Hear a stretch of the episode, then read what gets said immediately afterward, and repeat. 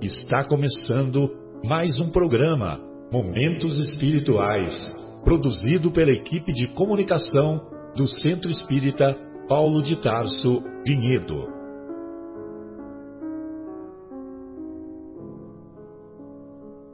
Se guardas contigo o estigma do sofrimento, indagando pela solução dos velhos problemas do ser e da dor, se percebes a nuvem que prenuncia a tormenta e o vórtice traiçoeiro das ondas em que navegas, vem conosco, estudemos a rota de nossa multimilenar romagem no tempo, para sentirmos o calor da flama de nosso próprio espírito a palpitar e morredouro na eternidade, e acendendo o lume da esperança, perceberemos juntos em exaltação de alegria que Deus, o Pai de infinita bondade, nos traçou a divina destinação para além das estrelas.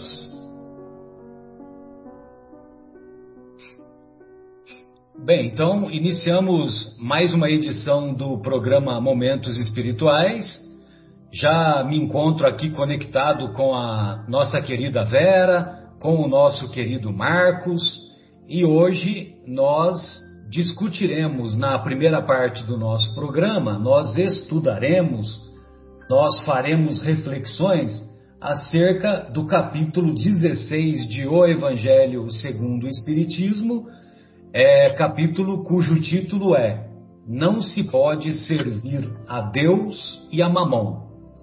E para nós nos harmonizarmos com a espiritualidade amiga, nós vamos solicitar ao nosso querido Marcos para fazer a prece inicial. Vamos lá, Marcos?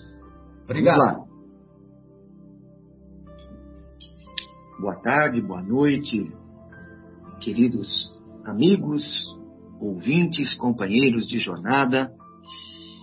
Vamos agradecer ao Mestre Jesus a oportunidade de estarmos aqui todos reunidos neste momento, né, estudando os, os, ensinamentos que o Mestre nos deixou, né, é, esclarecendo, estudando, nos aprofundando um pouquinho mais sobre esses belíssimos ensinamentos.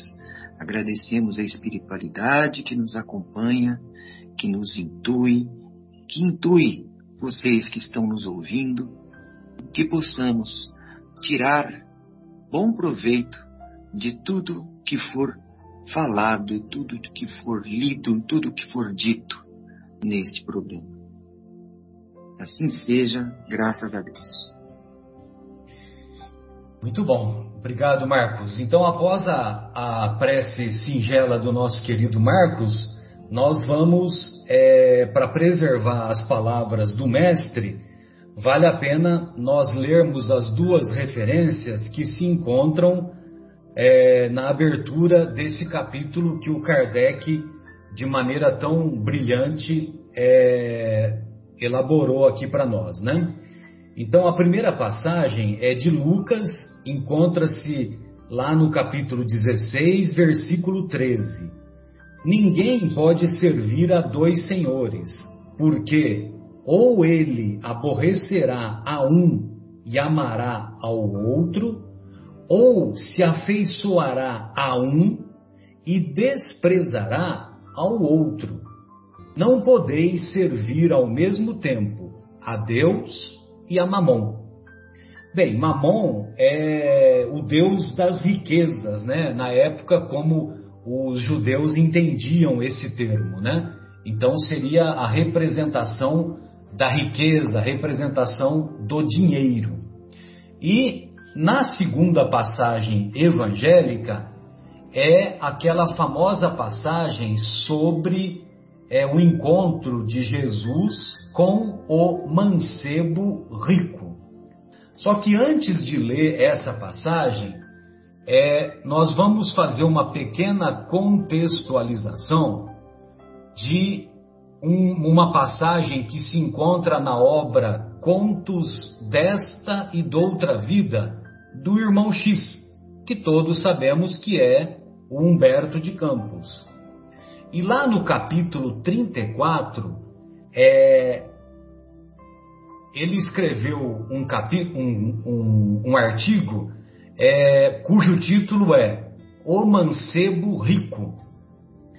E, e ele relata que havia lá no, no, no, no, no mundo espiritual, estava ocorrendo uma discussão entre os alguns sábios israelitas desencarnados, e havia um chamado Simão, que ele, é, na discussão que estavam ocorrendo, ele estava, eles estavam é, abordando o tema, eles estavam abordando o tema sobre o congraçamento, sobre a, o relacionamento harmonioso de, dos mais diferentes grupos religiosos. Então eles estavam discutindo sobre isso. E, o, e, e esse Simão, lá no mundo espiritual, ele dizia que, é, que esses, esses problemas né, da harmonia entre os grupos religiosos já se encontravam é, em discussão, já, se, já era uma preocupação desde a época do próprio Cristo. E aí então ele começa a falar sobre o Efraim. Efraim, filho de Bunã, é, ele era partidário do, do grupo dos judeus mais em afinidade com os ilelitas. Os ilelitas eram aqueles partidários de Iléu. Só que esses partidários de Iléu, na época lá do judaísmo, eles eram minoria em confronto com os seguidores de Shammai. Os seguidores de Shammai, eles eram mais voltados para as práticas exteriores do farisaísmo, para as práticas exteriores do judaísmo da época do mestre. Tanto é que vocês se lembram na semana passada, quando nós estudamos a parábola do bom samaritano, o doutor da lei, ele perguntou para o mestre: "Quem é o meu próximo?" Por quê? Porque a corrente majoritária representada pelos seguidores de Shammai considerava que o próximo eram apenas os judeus. Se era judeu, eu tinha obrigação de ajudar. Se não era judeu, eu não tinha obrigação. Mas havia uma corrente minoritária, que são os seguidores de Iléu, que considerava que é, o próximo é aquele, é, é qualquer um, não interessa se é judeu, se é grego, se é romano, entendeu? Então o Iléu ele é, no judaísmo, ele é considerado o doutor das sete regras. E esse Léo, ele é que nos ensina que quando você vai estudar um versículo da Torá ou um versículo do Novo Testamento, lógico que ele viveu antes de Jesus, então ele considera o versículo o versículo do Antigo Testamento. Mas ele vai ensinar que você tem que é uma das regras, você tem que avaliar o contexto de daquele versículo. E você não pode estudar o versículo isoladamente. Você tem que avaliar os versículos que antecedem e os versículos que sucedem. Então, essa é uma das regras, né? Bem, e o Iléu, ele também, mais tarde, entre os seguidores de Jesus, ele foi muito considerado porque muitos é, colocam o Iléu como uma importante figura que veio tirar o espírito da letra, entendeu? Ou seja, veio valorizar é valorizar o ensinamento na sua na sua forma espiritual, que é a mais importante do que a do que aquela aquela leitura mais superficial que a gente faz, entendeu? Bom, então, esse Efraim, ele era seguidor do Iléu, certo? Ele era seguidor do Iléu. Só que olha só como Humberto de Campos o descreve. Ele era um judeu profundamente culto, aos 40 anos de idade. E, e, e, ele era um dos herdeiros espirituais de Iléu. Agora, excessivamente rico, olha só, excessivamente rico, dispunha não somente de valiosas terras em Jericó, no qual sustentava largo prestígio, mas também casas diversas em Jerusalém, vinhedos, campos de cevada, rebanhos e negócios importantes na Síria. Entretanto, não era só isso. Era o depositário dos recursos amoedados de numerosos companheiros. Todo fariseu seguidor de Iléu que se vinculasse à amizade com ele hipotecava-lhe confiança e também os próprios bens. Ou seja, ele era um banqueiro da época. Por isso que o Humberto de Campos coloca ele como excessivamente rico.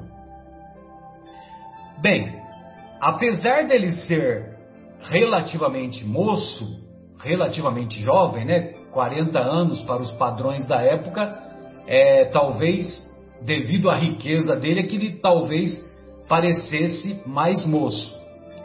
Mas apesar disso, ele era, é, ele perante o relacionamento com os amigos, ele era muito respeitado por causa do conhecimento que ele tinha da Torá na visão do Iléu e também ele era amigo dessas pessoas. Tanto é que elas hipotecavam confiança e dinheiro, né, para ele cuidar. Ah, bom, aí o, o, o nosso querido é, Humberto de Campos ainda continua descrevendo que ele era um devotado leitor da Mishnah.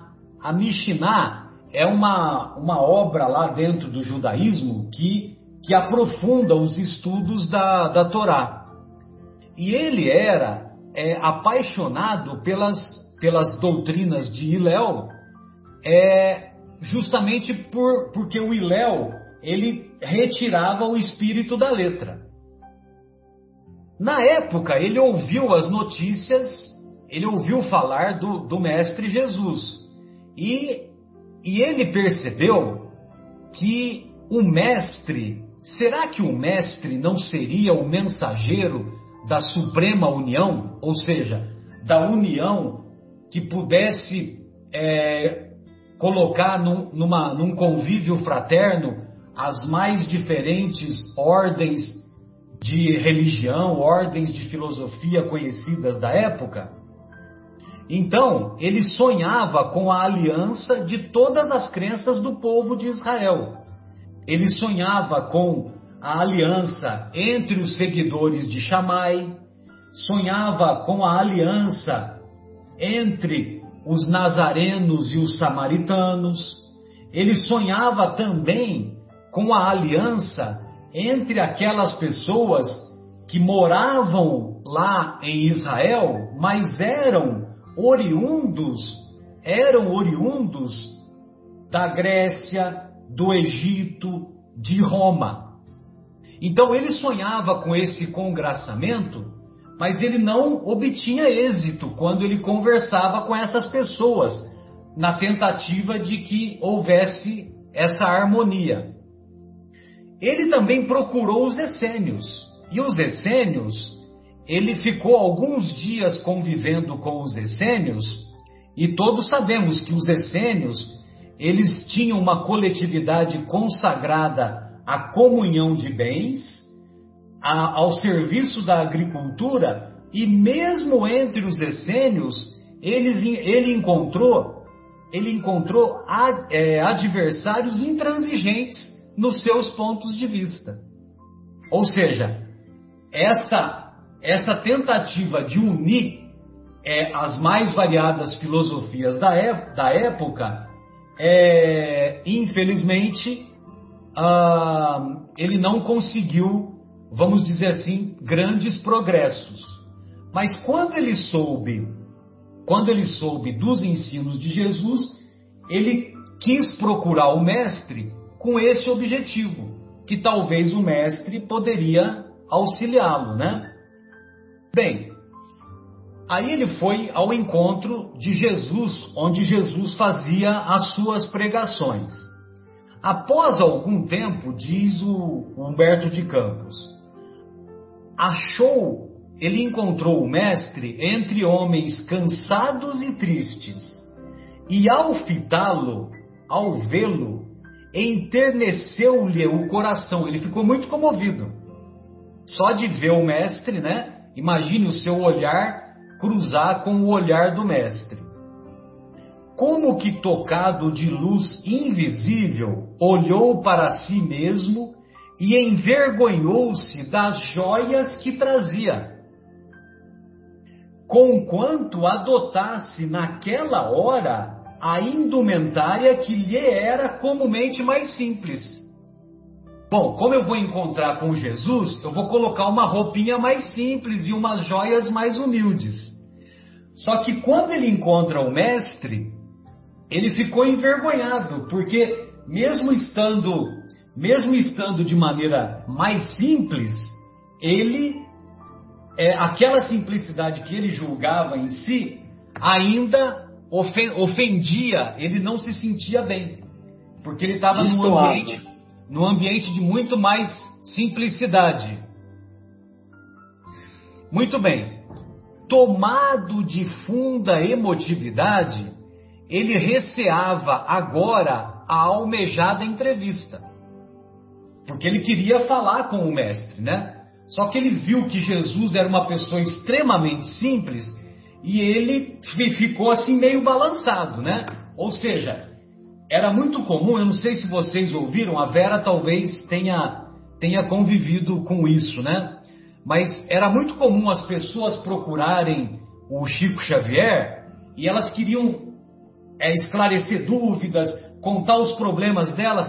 Só que quando a, as pessoas se aproximavam de Chico, elas ficavam inibidas, né? E muitas não conseguiam nem articular a palavra. A Vera o conheceu pessoalmente, né, Vera? E você deve ter, você deve ter, você deve ter percebido algumas histórias semelhantes, não é isso?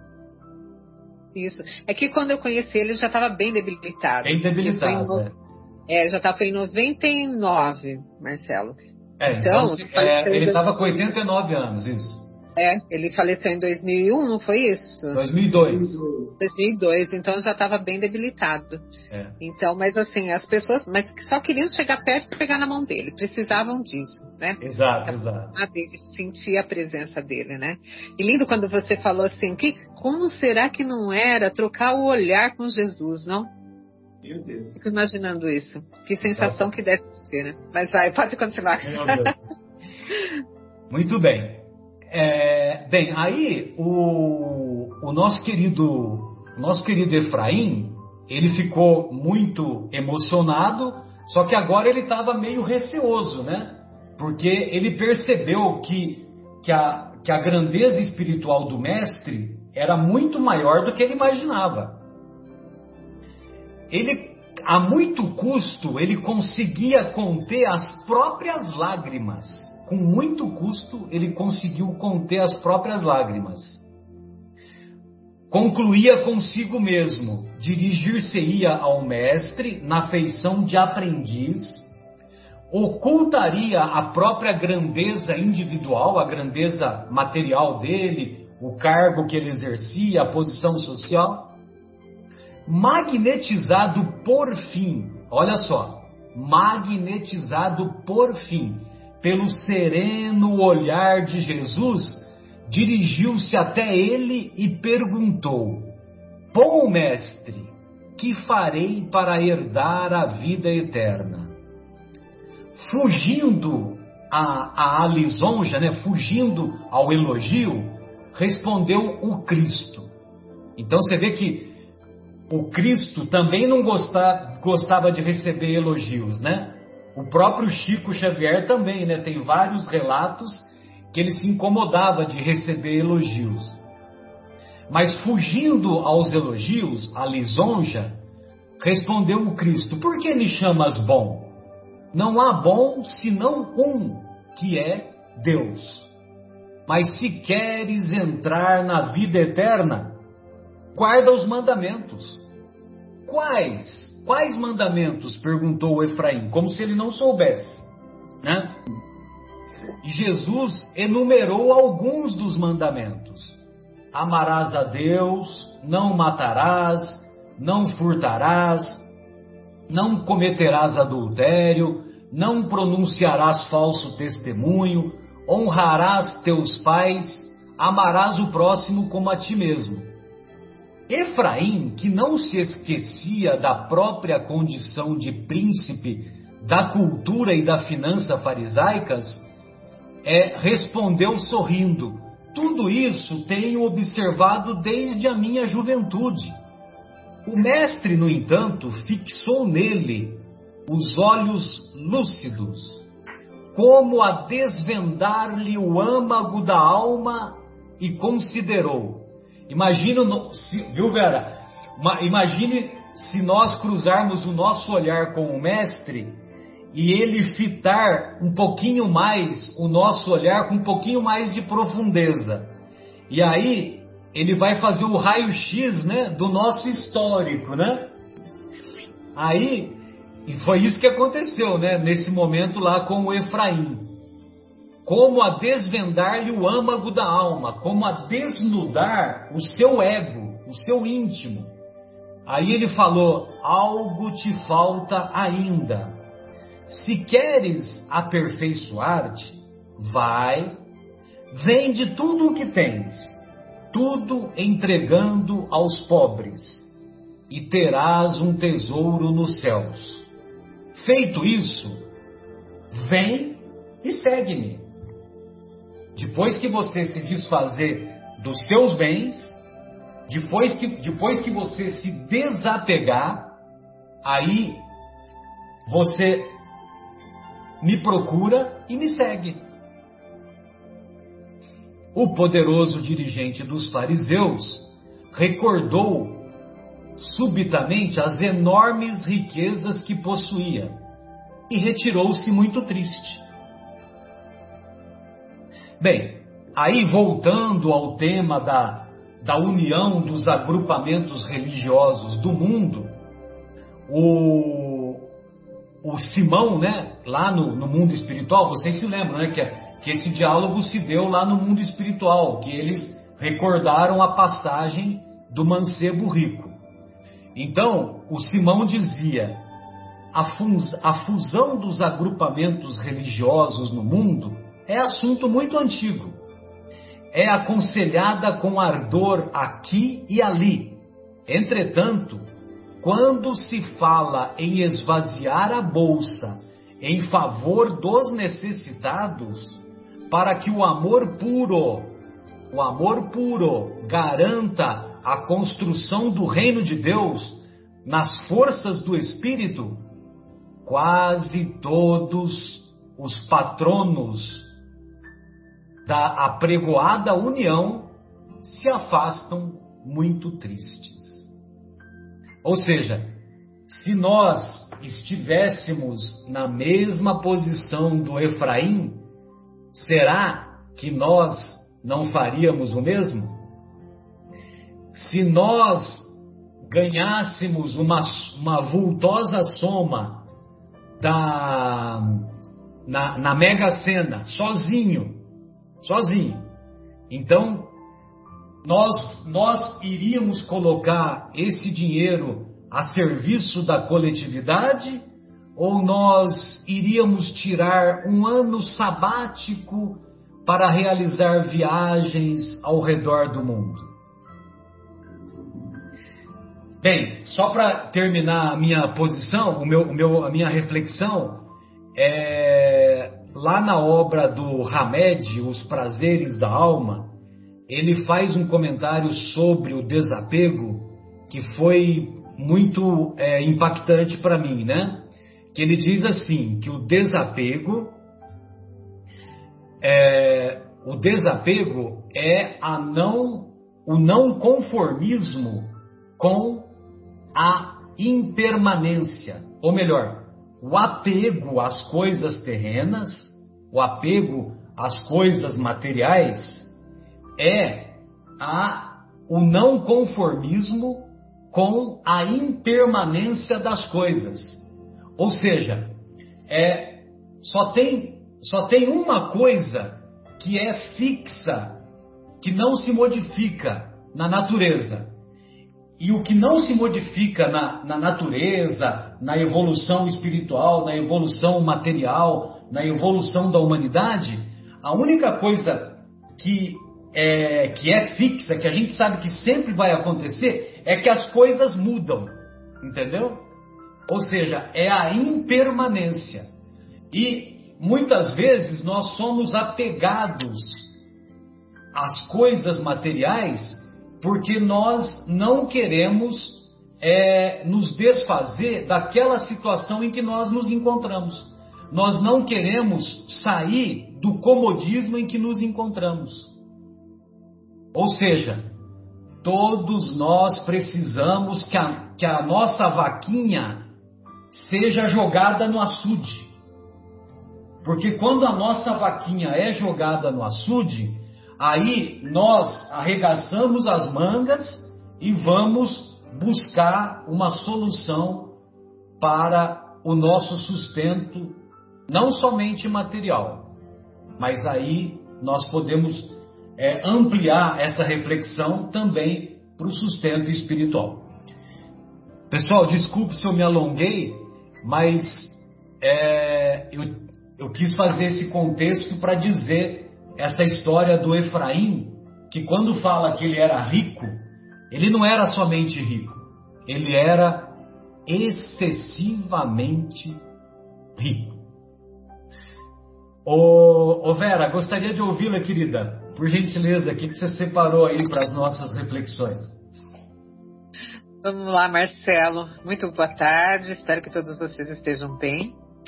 Uh, quando você comentou agora sobre esse apego às coisas materiais, né, de a gente ficar assim apegado nisso, desse, dessa reflexão, desse livro maravilhoso que eu tenho também, Os Prazeres da Alma, Uh, a gente também não é só nos bens materiais. Sabe o que me vem na cabeça? As pessoas também ficam apegos aos problemas também. Aos problemas, uh, ao vitimismo, né? Fica grudado nisso, vítima vivencia e não deixa a vida fluir, né? E quando a gente fala desse desapego, é deixar a vida fluir. A partir do momento que a gente tem boa intenção, gente, as coisas vão se acertar. É uma questão de tempo. Isso é uma questão de tempo e uma questão de fé. A gente tem que ter fé. Mas as pessoas adoram ficar apegadas às coisas, tanto aos bens materiais, aos problemas, a tudo. Né? Se põe na condição de vítima, nesse caso, que é o que mais que destrói a nossa alma. Né? Então, só assim um breve comentário para a gente fortalecer essa coisa da fé. Vamos gritar da fé, desapega, deixa a vida fluir. Mas com boa intenção. Desde que a gente tenha boa intenção, ó, esse determinismo nesse, com esse foco, Uh, tudo vai dar certo no final, tudo vai se esclarecer e dar certo, né? E às vezes a gente fica apegada também, às vezes a gente fica apegado, né, Vera, a, uhum. aquele acontecimento infeliz que aconteceu 35 anos atrás, 40 Nossa. anos atrás. Tem Entendeu? muito disso. Pessoas vivem em cima disso pro resto da vida. Exatamente. Se fosse pecado você continuar a vida. Algumas pessoas não é má intenção, mas elas não têm o esclarecimento necessário, achando que elas podem ser felizes ainda, podem continuar a sua vida, né? Perante aquela fatalidade que tenha acontecido alguma coisa. Uh, se a gente está continuando, aconteceu aquilo, a gente talvez não tenha um entendimento, mas tem uma causa. É isso que é gostoso do espiritismo, né? Isso que conforta, porque porque o espiritismo é consolador porque ele dá um esclarecimento, né? E fala para a gente, continua, que você tem muito que fazer ainda. Continua e vai em frente, né? Lógico, a gente vai ficar triste, vai ter, tem que curtir o luto. O luto, gente, é obrigatório. Se a gente teve uma perda, vamos curtir o luto. Não vamos dar uma de forte lá na hora, tudo. Não, vamos remoer aquele sentimento na hora que ele tem que remoer. E é isso parece que se livra. É tudo na hora certa. Vamos guardar para o futuro. E tocar a nossa vida. Por quê?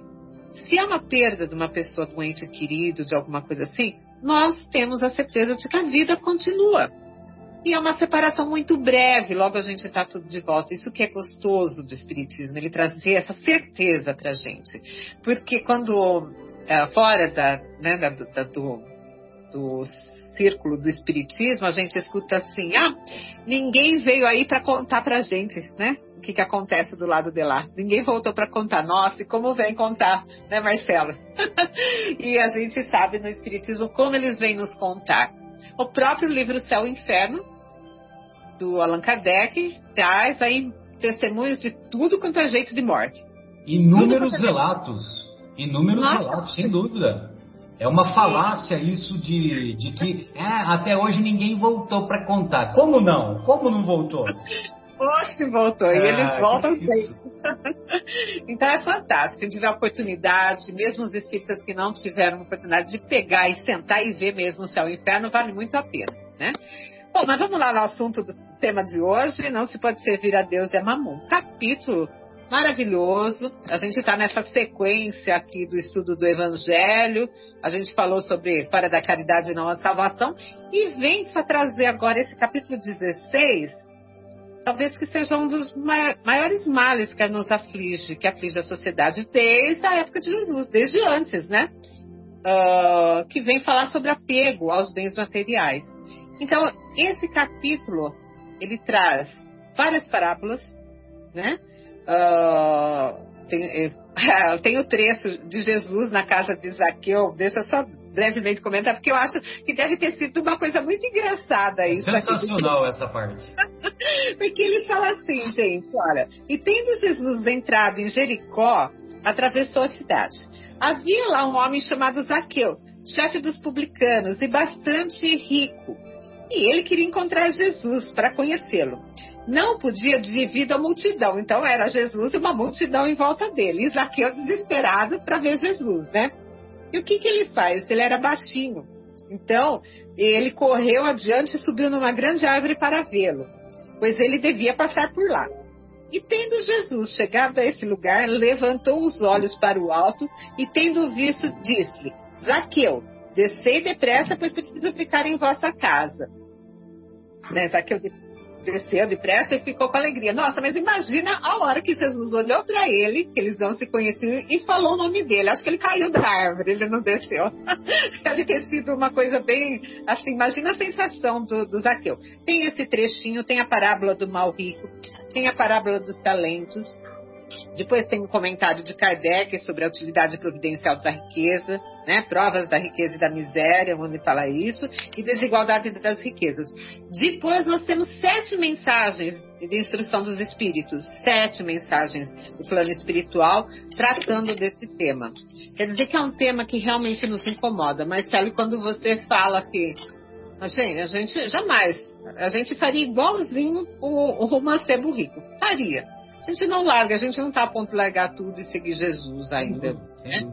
A gente Ô, já percebe. Só, só uma, um, uma, uma pequena, um pequeno comentário sobre o Zaqueu, né? Que também é uma parte que muito me comove, né? É. E o, o, o, eu sempre comento, né? Que, a, é, que tem uma parte assim que é até meio cômica, né? Porque Jesus faz um trocadilho quando, quando ele vai jantar na casa do Zaqueu à noite, entendeu? Ele faz um trocadilho com o próprio nome, porque é, o nome de Jesus em, em, em hebraico é Yeshua. Yeshua significa aquele que salva, entendeu? Então, quando ele entra na casa de Zaqueu, e você vê que o Zaqueu ficou tão comovido que ele se transforma, né? Ele doa metade dos bens, ele se coloca à disposição para restituir quatro vezes o valor daquele que se sentiu prejudicado por ele, né? E, e aí, ele, ele, quando Jesus entra na casa dele, ele fala assim: hoje a salvação entrou nesta casa. Ou seja, ele faz um, um trocadilho com o próprio nome, né? Ele, Sim. Jesus, entra, né? hoje a salvação. Eu entro na casa de Zaqueu. Né? É só um comentário para não perder o trocadilho. Exatamente, não perder a oportunidade, porque você, a gente percebe que você é um grande estudioso, tanto das passagens de Jesus, como do, do, do judaísmo, dos judeus, assim, você traz muita informação em relação a Professor isso. Professor Severino. Parabéns, Marcelo. Mas então nós temos a parábola dos talentos e a parábola do mal rico. Então a gente percebe, puxa vida, é um capítulo dedicado a, a gente, será que é a cultuar a pobreza? Será que é isso que vem? Porque quando a gente vê a parábola do mal rico, vou ler um pedacinho dela rapidamente, só para a gente se situar um pouquinho. Havia um homem rico que se vestia de púrpura e linho e que se cuidava magnificamente todos os dias. Havia também um mendigo chamado Lázaro, deitado à sua porta, todo coberto de chagas, e desejava saciar-se das migalhas que caíam da mesa do rico. Mas ninguém lhe dava nada, e os cães vinham lamber-lhe as chagas. Aconteceu que o mendigo morreu e foi levado pelos anjos ao seio de Abraão. O rico também morreu e foi sepultado no inferno. E quando estava nos tormentos, levou os olhos ao alto e viu de longe Abraão e Lázaro, que é o mendigo, em seu seio e gritando diante, disse essas palavras: Meu pai, tem de piedade de mim, e envia-me Lázaro a fim de que ele molhe a ponta do seu dedo na água para refrescar minha língua, pois sofro extremos tormentos nessa chama. Mas Abraão lhe respondeu: Meu filho, lembrai-vos de que recebeste os vossos bens em vida e que Lázaro somente recebeu males, por isso está agora na consolação, e vós nos tormentos. E além disso, está firmado um grande abismo entre nós e vós, de maneira que aqueles que querem passar daqui para onde estáis não podem, como não se pode passar daí para cá. Né? Então, quando ele fala que seio de Abraão, é mais ou menos assim a eternidade, o lado espiritual que ele quer dizer, né? Então a gente percebe, poxa, mas será que é um culto à pobreza isso aqui? Então quem está sofrendo, ou um culto ao sofrimento, quem sofre aqui na terra vai ganhar a vida eterna, né? Vai, vai para o céu, vai para o paraíso, né? Ó, maneira fantasiosa de falar. E quem goza das facilidades aqui vai uh, ter as penas eternas, vai para o inferno, né? vai sofrer no plano espiritual. Será que é isso que vem trazer isso aqui? Uh, esse capítulo todo? Não. Na realidade, ele vem aqui uh, trazer para nós um entendimento da relação que a gente tem que ter com os bens materiais. Isso que é importante. Só para a gente fechar essa parábola, que eu acho que esse finzinho dessa parábola é bem interessante, já vou comentar com vocês. Ó. Aí o rico lhe disse: Eu vos suplico que o mandeis à casa de meu pai, onde tenho cinco irmãos, a fim de que lhes dê testemunho, para que eles também não venham para este lugar de tormentos. Abraão lhe disse: Eles têm Moisés e os profetas, que eles os ouçam. Mas o rico respondeu: Meu pai, se algum dos mortos for encontrá-los, farão penitência. Abraão lhe respondeu: Se eles não ouvem nem a Moisés nem aos profetas, não acreditarão em mais nada, ainda que algum dos mortos ressuscite. E assim mesmo, tanto que Jesus veio e acabou sendo crucificado. Muitos uh, ouviram, né? Então, o que, que Abraão fala aqui? Puxa vida, eles já têm uma referência, que são os ensinamentos lá de Moisés e dos profetas. Não precisa a gente ir lá e provar e se materializar. Olha só isso aqui também em relação à fé. Esse trechinho fala sobre fé também, tá? Só para encerrar. Mas então, o que, que esse capítulo vem trazer para nós? A mostrar, não que assim, ah, é pecado ser rico. É pecado ter bens materiais. É pecado, né? É essa relação que a gente tem que ter com os bens materiais, né? Uh, normalmente a gente uh, é o fim, quando a gente, ah, a gente quer ser bem sucedido numa profissão. O que, que é para a sociedade de hoje é ser bem sucedido? É ser um ótimo profissional? Não, normalmente é ser rico. O bem sucedido é aquele que tem uma casa enorme, um belo carro, tem dinheiro, né? Isso se enxerga como bem sucedido, mas não um bom profissional. Então, a riqueza hoje na nossa sociedade, o dinheiro, nós precisamos, o dinheiro é somente um símbolo de troca. Não dá para a gente trocar o, você que plantou arroz, trocar por feijão hoje em dia. Então existe esse símbolo de troca. É simplesmente isso. Se a gente tiver mais possibilidade de troca, fica tudo muito mais fácil. Quer dizer, se a gente tem mais dinheiro, fica um pouco mais fácil, logicamente. Então, não é errado ser rico, é o que a gente faz com a riqueza. Porque ela vem, é, os bens materiais, eles vêm para facilitar a sociedade, para ajudar o homem. Mas por que essa discrepância? Por que, que tem pobre muito pobre? Por que tem rico muito rico? Porque a nossa sociedade ainda não é uma sociedade justa, é uma sociedade gananciosa, uma sociedade orgulhosa. Então a gente se perde nisso aí. Uh, ah, sério, mas a gente vai distribuir. O certo seria a distribuição. Acho essa coisa do socialismo até muito bacana. Mas sempre, como a gente sabe, sempre vai, ver, vai haver diferença, porque um, como na parábola dos talentos, um vai aplicar melhor aquilo que recebe, vai trabalhar melhor com aquilo que recebe, e outro não. Então sempre vai haver diferença. E, e tem essa diferença para quê? Para aprendizado além da gente sabe do resgate que a gente tem, que a gente não vai ter o paraíso lá no plano espiritual, vai ser o céu e o inferno aqui na Terra mesmo, né? Em outro momento, hoje a gente percebe que a gente está uh, uh, sendo mais rápido essa cobrança, às vezes até na, na, nessa mesma vida, mas ou então numa vida futura. Então o céu e o inferno vai ser aqui mesmo, não vai ser lá no plano espiritual, não. A gente sabe que tem lá, tem o Parque do Umbral, tem não sei o quê, mas é aqui mesmo, né? A gente vai colher o que plantou. Então, plantamos coisas boas, vamos colher coisas boas. Plantamos coisas ruins, vamos colher coisas ruins, né? Então, o que, que ou, os bens materiais, eles têm que ser o instrumento, somente um instrumento, não é a finalidade, mas é um instrumento. E é isso que vem todo esse capítulo, principalmente os espíritos uh, e Kardec, que fala aqui na utilidade providencial da riqueza, provas da riqueza e da miséria, tem um pedacinho que ele fala assim, ó.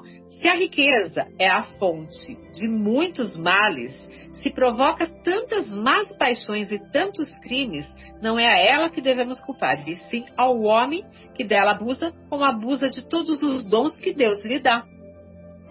Né? Mas adiante ele fala: de fato, o homem tem por missão trabalhar para o melhoramento material da Terra, faz parte da evolução do planeta também. Nossa evolução e da evolução do planeta. Uh, deve desbravá-la, prepará-la e saneá-la para um dia receber toda a população que sua extensão comporta, para alimentar toda essa população que cresce sem cessar. Isso lá em 1800, hein? que cresce sem cessar. É preciso aumentar sua produção. Se a produção de uma região é insuficiente, é preciso procurar lá fora. Por isso mesmo, as relações entre os povos tornam-se uma necessidade. E para facilitá-las, é preciso destruir os obstáculos materiais que as separam e tornar as comunicações. Bom, aí ele segue por um outro coisa, um outro assunto. Mas é isso, né?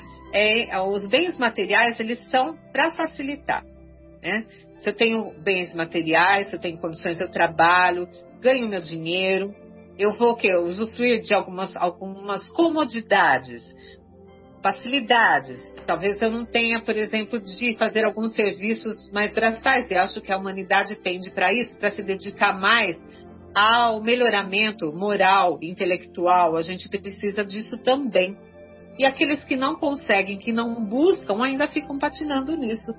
Porque não é. A gente tem milhões de exemplos. Não é porque você nasceu numa situação muito difícil que você está condenado a ficar nessa situação difícil. Já foi esse tempo. A Idade Média, você nascia numa situação, você ficava naquela situação para o resto da vida. Não. Hoje, a própria sociedade melhorou tanto que ela oferece inúmeras oportunidades eu percebo que hoje é muito mais fácil fazer uma faculdade do que na minha época, que nem faculdade por aqui tinha. Não tinha. Era tudo muito difícil, tinha que ir longe. Aí você tinha que trabalhar, ou você optava por estudar, ou você trabalhava para contribuir com, com o bem-estar da, da própria do núcleo familiar que você estava.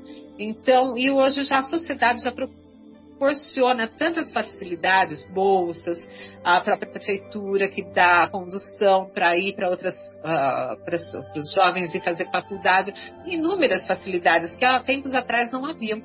Então já é uma transformação nisso. O que, que é isso? Isso também é uma socialização, né? A partir do momento que tem mais oportunidades, a sociedade achando uma forma de distribuir essa renda é uma distribuição de renda. A partir do momento que você está com condições, é também uma distribuição de renda. Por isso a importância de uma boa administração numa prefeitura, tudo, para ter essa visão e ter essa distribuição de administração. Porque o dinheiro dos nossos impostos volta para nós. Aí que é distribuído, a renda é distribuída. Em condições, em saúde, em educação, dessa forma. Então a sociedade ela já caminha de alguma forma para isso, para ser algo mais justo, para essa distribuição desses, uma relação diferente com os bens materiais. Eu acredito muito nisso, né? Então, aqui, quando a gente vê nas instruções dos Espíritos, para a gente voltar um pouquinho no Evangelho também, né? Que eu já dei uma viajada no assunto um pouco para fora. Aí, na, a, a primeira instrução que tem aqui fala a verdadeira propriedade. Pascal fala assim: o homem só possui como seu aquilo que pode levar deste mundo. Então, é essa relação que a gente tem que ter com o bem material, transformar isso em algo que eu vou poder levar deste mundo, que é o meu aperfeiçoamento, que é o meu aprendizado aqui. Através, vou utilizar isso para angariar recursos para minha alma. Os bens imperecíveis. Exatamente, né? Ele deixa bem claro isso aqui. Ele fala mais adiante a inteligência, os conhecimentos, as qualidades morais, né? É como quem viaja de, ele dá um exemplo de quem viaja para um país distante que vai carregar só aquilo que é útil, não o que é inútil, né? Ah, então todas essas são uh, riquíssimas essas mensagens que tem aqui dos espíritos, onde vem falar do emprego, inclusive, ó, qual é pois depois de uma a próxima, emprego da riqueza. O espírito chama, eu não sei como pronuncia, mas Cheverus, né? Não sei como é que pronuncia direito isso. Ele fala assim: qual é, pois, o melhor emprego da riqueza? Procurar nessas palavras a mais amai-vos uns aos outros, a solução desse problema. Aí está o segredo do bom emprego das riquezas. Né? Às vezes, não é só dando dinheiro, não é só a, a, caridade não é só dessa forma, mas você tem uh, condições. Você tem, por exemplo, assim, uma empresa onde você é um patrão justo. É um bom emprego da riqueza. Isso é trabalhar caridade, não é dar só. É você proporcionar essas oportunidades, ser um bom patrão, pagar tudo que é de direito, pagar um salário justo, condições boas de emprego para essas pessoas. Isso é aplicar bem a riqueza. Não é sair distribuindo hoje, não é dessa forma que hoje a sociedade funciona. Mas é você uh, tendo esse, essa aplicação ética-moral do, do, dinheiro, né, de maneira coerente nesse, nesse aspecto. Então, Marcelo, era isso que eu tinha para deixar. E aqui mais adiante, só mais uma coisa, que eu sou apaixonada aqui pelo Evangelho, me apaixona e eu fico, eu grifo ele todo, é todo grifadinho, né? Então aqui fala assim, ó, eis a missão das grandes fortunas, gerar trabalhos de toda espécie e executá-los. E ainda que dessa atividade resulte um legítimo ganho em favor dos que assim as empregam, o bem não deixaria de existir, pois o trabalho desenvolve a inteligência e eleva a dignidade do homem, permitindo-lhe dizer com satisfação que ganha o pão que o alimenta, enquanto a esmola humilha e envergonha. Por isso que eu falei do bom emprego da riqueza. Não é ficar dando esmola para os outros, não. É proporcionar oportunidades, oportunidades justas, né? E, então, a minha mensagem seria essa para hoje, né? espero que eu tenha contribuído um pouquinho aí com o trabalho nosso aqui da, Opa, da rádio. Com certeza. Obrigada, viu? Um pouquinho só, viu, Marco, só antes um pouquinho de passar para você, lá na questão 811 de O Livro dos Espíritos, o Kardec pergunta assim: será possível e já terá existido a igualdade absoluta das riquezas? Aí os benfeitores respondem: não, nem é possível. A isso se opõe a diversidade das faculdades e dos caracteres. E tem uma, uma, uma, um pequeno comentário aqui do, do espírito Miramês. Espírito Miramês, guarde esse nome. É, numa obra chamada Filosofia Espírita. O médium é João Nunes Maia. Ele diz assim: a igualdade que muitos entendem seja pregada pelo cristianismo, pelo cristianismo não deve ser entendida como a distribuição em partes iguais das riquezas entre todas as almas que habitam neste planeta.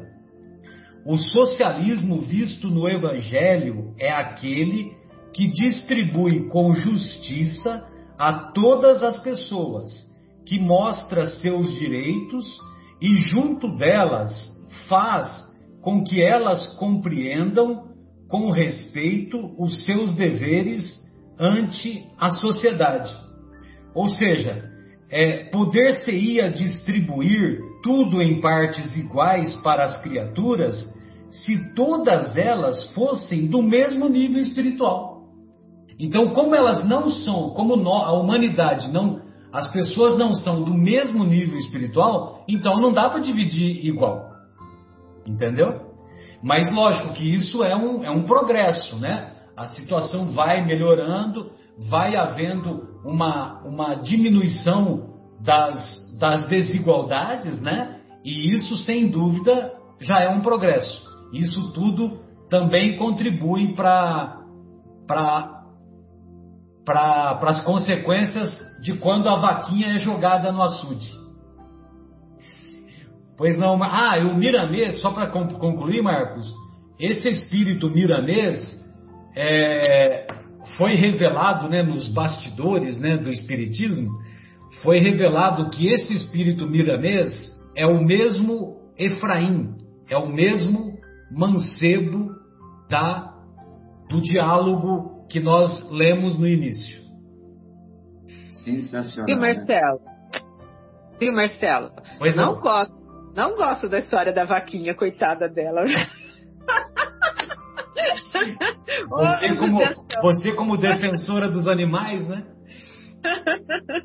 Mas o problema da história da vaquinha é para nos tirar do comodismo, né? Essa que é a mensagem. Né? Ô Marcos, gostaria de ouvi-lo, querido. Ah, sensacional, Marcelo. Obrigado. É, ótimas reflexões, Marcelo, Vera. Sensacional. É, até lembrando, né, Marcelo, o, o, o ele é avô do Gamaliel, é isso, né, Marcelo? Então a gente vê que o Gamaliel já trazia de, do berço né, os ensinamentos do, do avô. É, bom, eu vou pegar um pouco mais aqui na, na utilidade providencial, né? É, porque assim, quem lê as palavras de Jesus, quando Jesus fala, vá, venda todos os seus bens, né, e dê aos pobres e, e segue-me, claro, segue-me, ele falou isso para Mateus, Mateus que era um publicano, Mateus simplesmente levantou e seguiu ele. Né? A mesma coisa aconteceu com o Zaqueu. Né? Então as pessoas são tocadas pela palavra de Jesus também. Ou não, depende, é o livre-arbítrio. Né? Mas este, Jesus conhecia o, o âmago, a, a, profundidade, o coração desse jovem, né? e por isso ele fez aquela, aquela lição. Ele é, é mais um dos ensinamentos de Jesus.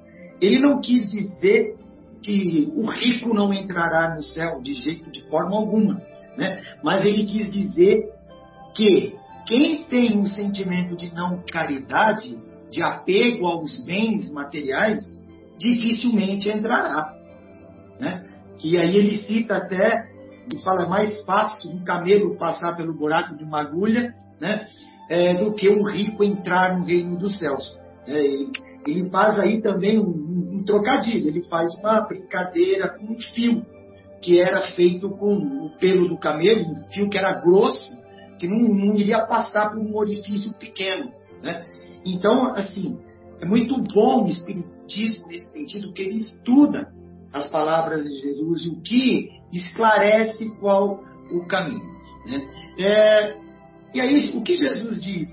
É que a, a riqueza, na verdade, é uma grande prova. Né? A, a, quem, o rico, a prova que um rico tem na, nessa encarnação nesse planeta é maior do que aquele miserável.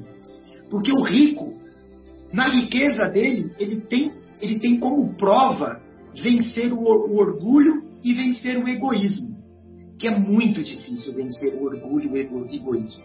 Enquanto que o miserável, como prova, ele tem que demonstrar uma resignação, fé, aceitação, que de certa forma é mais fácil, né? É mais fácil você aceitar aquela situação e lutar contra aquilo, evidente. Né? Você vai buscar situações melhores para melhorar a sua condição. Mas aquele rico se desapegar dos bens é muito difícil. Eu não digo para todos, evidente, né? existem diferentes. Né? Mas olhando os grandes avatares né? É, do nosso mundo espiritual, aqueles grandes missionários que vieram, São Francisco, né? que Francisco de Assis, né? perdão, Francisco de Assis, que era de uma família rica, né? ele se dispôs dos bens da família. Né? Inclusive, ele, ele deixa a roupa dele, ele sai nu, ele se desfaz das roupas dele, ou seja, ele se desfaz daquela pessoa e se transforma. Né? E depois tem aquele, aquele voto de pobreza, né? que os franciscanos, né? digamos assim. Madre Teresa de Calcutá, Gandhi, Chico Xavier, né? são todos, algum deles, desses grandes avatares, entre outros, nossa, nós teríamos aí dezenas até para citar, mas todos eles viveram do necessário. Viveram do necessário para passar uma grandiosidade de uma mensagem. Né?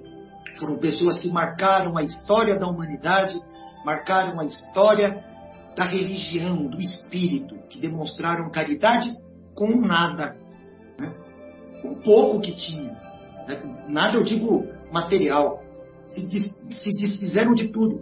Chico poderia ser um bilionário se ele reclamasse para ele todos os direitos autorais dos mais de 400, quase 500 livros que ele escreveu. Mas não. Desde o início, ele já falava que esses livros não eram dele, ele era, ele era apenas o carteiro. Né?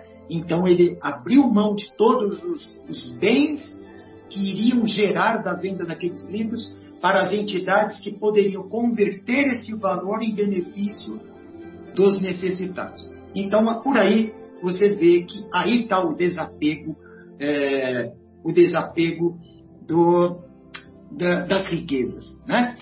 Mas as riquezas, ela não é um, um, um, obstáculo, como diz o Evangelho aqui, não um obstáculo absoluto à salvação. Ela dificulta. Dificulta por quê? O rico normalmente tem com ele uma soberba, um orgulho, um egoísmo, e isso é realmente difícil ser vencido. E a riqueza, como a Vera até colocou, não é uma coisa má. Né? Mal é o uso que se faz dela. Se fosse má a riqueza, Deus não concederia para nós a, a, oportunidade de termos. Né? É, a riqueza ela é necessária. Ela é necessária para a evolução, como a Vera falou, do planeta, evolução material da humanidade. A evolução material traz conforto. Conforto traz alívio para muitos. Né? Nas questões das doenças, nas questões do, do socorro, nas questões do conforto mesmo uh, do corpo e da mente. Né? É, porém, a riqueza também é o laço Olha que está escrito aqui no, no, no, Evangelho segundo o Espiritismo, é o laço mais forte que prende o homem à terra. E é verdade. Né? Porque é, é a riqueza, é o apego aos bens materiais que faz com que os espíritos fiquem mais aqui. é, fiquem aqui, reencarnem aqui, continuem aqui. Né? O desapego total os faz elevar de nível é, moral, né, intelectualmente a riqueza torna a jornada, claro, muito mais difícil para se alcançar níveis mais altos, mas não é impossível. Né? Na questão do mancebo, evidente, como eu estava falando, Jesus conhecia, basta como vocês falaram, olhou nos olhos do jovem né? e em questões de segundos já tinha ali quem ele era, como que era o coração dele, que espírito era aquele então Jesus lançou um ensinamento. Né? É, é, claro, como até Marcelo citou, né? Miramês, né? que foi o mancebo. Então, olha como o, não o espiritismo, mas essa verdade absoluta do, da reencarnação, né? esta, é, esta forma de evolução com o aprendizado multi, multi, é, multimilenar nas vivências, né? Vem trazendo o um ensinamento para esses espíritos. Este jovem mancebo, que naquele momento teve o prazer, teve a sensação de estar frente a frente com o mestre, né? naquele momento ele se entristeceu e saiu dali. Mas marcou essa passagem, ele se tornou algo muito maior no futuro, que é esse, esse é, espírito de luz miranês que trouxe coisas belíssimas, inclusive tem um livro, né, o, o Sublime Peregrino de Milanês, que é maravilhoso, que conta as passagens de Jesus e as conversas de Jesus também. Perguntas e respostas, é lindo, recomendo esse livro.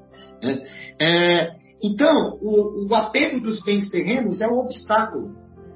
Ele é o obstáculo da salvação. Né? E por quê? O mancebo, naquele momento, ele não tinha dentro dele é, a chamada é, verdadeira caridade. Então ele não tinha. Claro que ele chegou, iria ter no futuro, mas naquele momento ele não tinha. Né?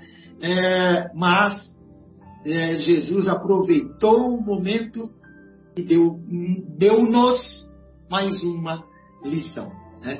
É, a riqueza, é, ela não é a culpada, né? e sim o próprio homem ela não é a culpada. Ela está aí como uma ferramenta.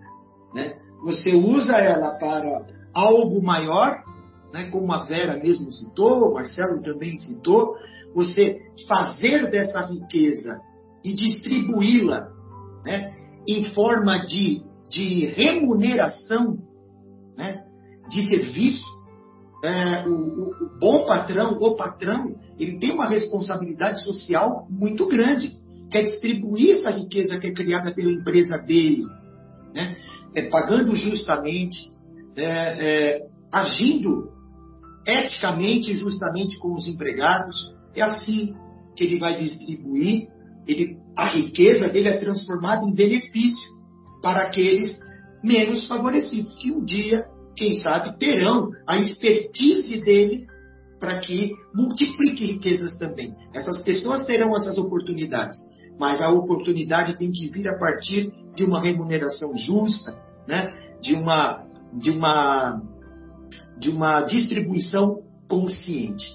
E falando um pouco, Marcelo, até você citou é, até o, as questões da igualdade social, a igualdade de riquezas, não social, mas a igualdade de riqueza. É, ela tem que ser conquistada e realmente isso levará séculos e séculos para que essa igualdade social, essa igualdade de riquezas esteja pelo menos pareada. Por quê? Os espíritos aí, daqui a alguns milênios, estarão mais evoluídos, todos no mesmo, quase no mesmo patamar. Hoje, impossível. Né? Hoje, esses regimes socialistas, que se dizem né, comunistas, que falam em, em dividir para que todos estejam em, pé de igualdade, não é justo. Porque você, de certa forma, é, freia daquele espírito a possibilidade dele também evoluir materialmente. E a riqueza fica concentrada nas mãos de poucos, a miséria distribuídas nas mãos de muitos. Então, até o próprio Espiritismo diz, é impossível, porque em questão de tempos, dias, já tem alguns se saindo na frente dos outros. Né? Porque é bem o que diz, até a Vera citou, linda a, a parábola dos talentos. É isso. Jesus nos coloca, né? Jesus, Deus nos coloca, quando vemos, é, viemos para a Terra, vemos um pacote de habilidades morais, intelectuais, né? que nós colocamos é, a serviço. Né? Ou a gente coloca a serviço para multiplicar ou a gente enterra. Então, eles, até Jesus, nessa lição, fala que um recebe cinco talentos, um recebe dois talentos e um recebe um. E é assim o Espírito. Um é diferente do outro. Um recebe uma bagagem maior, o outro recebe uma bagagem menor. Né? Mas mesmo aquele que recebeu o, o único talento, né? que talento na verdade era até grande, né? É, não era uma, uma moedinha, era algo grande, era um sistema de medida, mas esse que recebeu esse talento, ele poderia multiplicar isso, né? Como aquela pessoa simples, humilde, que veio para passar, é, viver, digamos assim, na miséria, ele tem condições de, de, de, de multiplicar o pouco que ele teve, que ele tem nas mãos, tá? multiplicar em muito. Quanto os ricos também os que vieram em berço esplêndido, têm condições de multiplicar aquilo. Então Jesus diz, inclusive nessa, nessa parábola do talento, as diferenças dos espíritos. Um encarnará com cinco, um encarnará com dois e um encarnará com um. Né? Então, cada um trate bem do que veio como espírito, multiplique, porque é isso que Deus espera. Que você faça crescer os bens que você trouxe consigo do plano espiritual. Tá bom? E, é claro, a riqueza ela é necessária, como eu falei, para a evolução material do planeta. Precisamos dela. O que nós não precisamos é nos apegar a ela. Marcelo, como você citou, o apego às coisas materiais. Nós temos que nos apegar à moralidade, às coisas espirituais, né? à ética, as coisas ligadas ao alto. Aí sim. É isso que eu tinha para falar para vocês, amigos. Muito obrigado a todos aí pelas belíssimas explanações. Foram ótimas. Obrigado também pela sua belíssima exposição. E, e aí, só para terminar, é, a, o pensamento que o, o espírito Hamed coloca é, eu me lembrei a exatidão da frase, né? É o apego é a não aceitação da impermanência das coisas, entendeu? Então é esse que é o problema, né? O apego é então como como aquele o, o mancebo rico, né? O que que ele, por que que ele não voltou? Por que que ele não vendeu e voltou para seguir Jesus? Porque ele não se ele não aceitava a possibilidade de, de mudar completamente a vida dele, entendeu? Sem dúvida, isso mesmo. Por quê? Porque ele queria que as coisas permanecessem como estavam. Como né? estavam. E, e olha como isso é atual, né? Exato.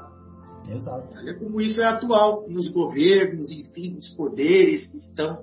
Né, é, ninguém, ninguém quer largar o osso. Né? Sim, sim. Muito bom, pessoal. Então, é, encerramos o, o, a primeira parte do nosso programa e retornaremos em seguida após a pausa musical.